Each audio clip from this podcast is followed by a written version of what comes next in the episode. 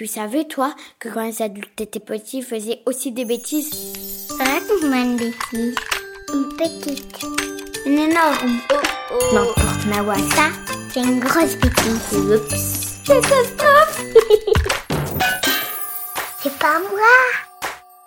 Bonjour, je m'appelle Dominique, je suis infirmière puricultrice à la retraite et quand j'étais petite, j'ai fait une très grosse bêtise.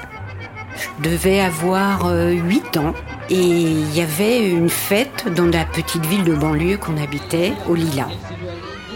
Ça durait plusieurs jours. La municipalité organisait une tombola. Il y avait des spectacles le soir aussi, sur la place de la mairie où les gens pouvaient y aller puisque c'était l'été et il faisait très beau. Et moi j'avais l'habitude de jouer dehors. Mes parents tenaient un magasin de fleurs et le trottoir devant me servait de salle de jeu extérieure. Un, deux, trois, soleil. J'invitais une copine qui était dans le coin et puis on jouait à la marelle. À toi. Ma mère travaillait dans son magasin de fleurs, elle avait un petit œil sur moi.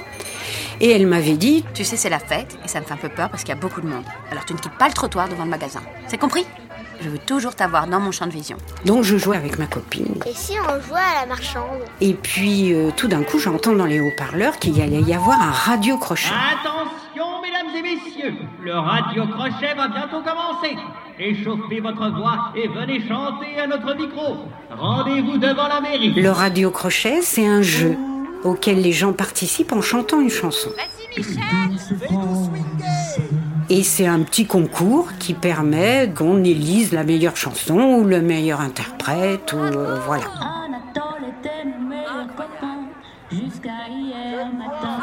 N'importe qui peut y aller et puis euh, on n'a rien à gagner sinon euh, que tout le monde nous applaudit et qu'on est sur une scène. quand même. Et moi j'aimais beaucoup chanter. Et j'entends ça et je dis à ma copine Oh, ce serait bien qu'on y aille, nous. et elle me dit Bah non, ta mère, elle nous a interdit de bouger d'ici. Regarde, il y a plein de monde dans son magasin.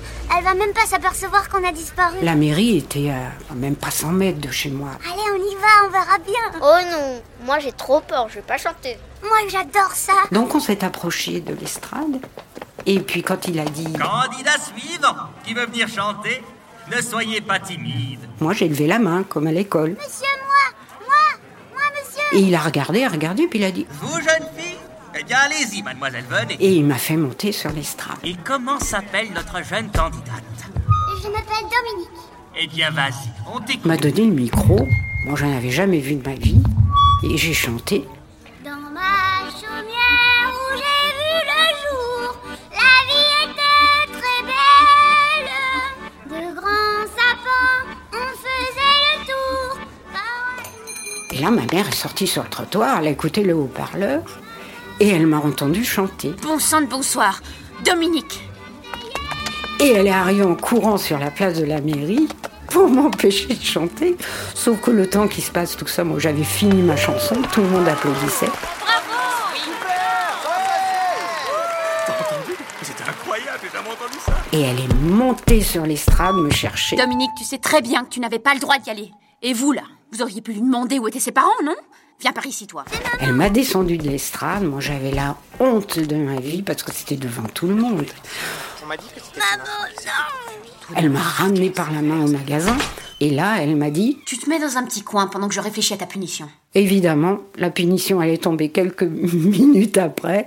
Elle a réfléchi, elle a dit, Privé de sortie pendant au moins 15 jours. Et interdiction d'inviter des copines. moi j'ai pleuré, je me suis dit 15 jours pour moi ça va être terrible.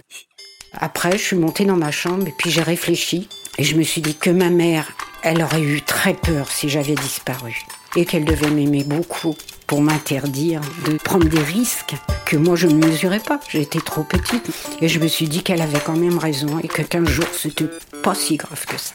Une autre, une autre.